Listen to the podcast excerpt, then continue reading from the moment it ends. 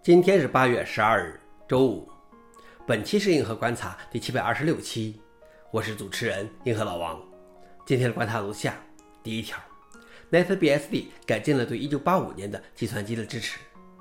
第二条，英特尔的 Clear Linux 采用 O3 来构建其内核。第三条，谷歌将停止为愚蠢的问题提供答案。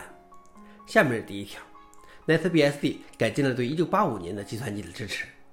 BSD 发行版 NetBSD 刚刚试出了一个小更新版本9.3，在一系列的对各种新硬件的支持之外，还改进了对 Commodore Amiga 的支持。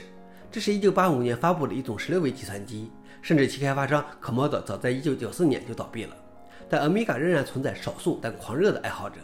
如果你能找到一台还能使用的 Amiga，那你就能在上面运行2022年的 NetBSD 了。消息来源：Newstress。老王点评：这就是开源。只要你觉得好玩，你就可以做，而不用管是不是有商业价值，也不用那么一本正经。第二条是，英特尔的 Clear Linux 采用 O3 来构建其内核。英特尔的 Clear Linux 滚动发行版以其积极的性能优化而闻名，但他们的内核构建一直采用默认的 O2 优化。不过上周他们切换到了用 o s r e 来构建其内核。虽然上游内核已经放弃了专门的 o s r e 选项，但更高的优化水平仍然可以通过编译器标志传递给内核。这就是 Clear Linux 正在做的。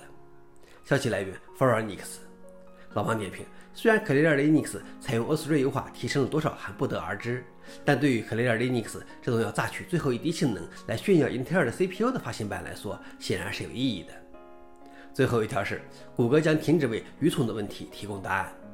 特色片段是向谷歌搜索提出的问题而直接回复的片段，长期以来一直是该公司人工智能战略的一个基石。同样的技术也用于其智能音箱和语音助手。谷歌试图改进其特色片段服务，以停止对愚蠢的问题提供简短的答案。这意味着诸如史努比什么时候刺杀了林肯这样的问题不会得到答案。谷歌搜索曾经给出过回答：1865年，日期正确，但刺客非常错误。谷歌对其系统进行了训练，以更好地检测这些虚假的问题。消息来源：英国卫报。老王点评：给傻问题做出回答，显然也是傻的。这又是愚弄 AI 的一种方式。最后是回应。据我的朋友温再次爆料，Linux 5.2的倡议者昨日再次发出倡议，这次得到了四位国人贡献者的支持。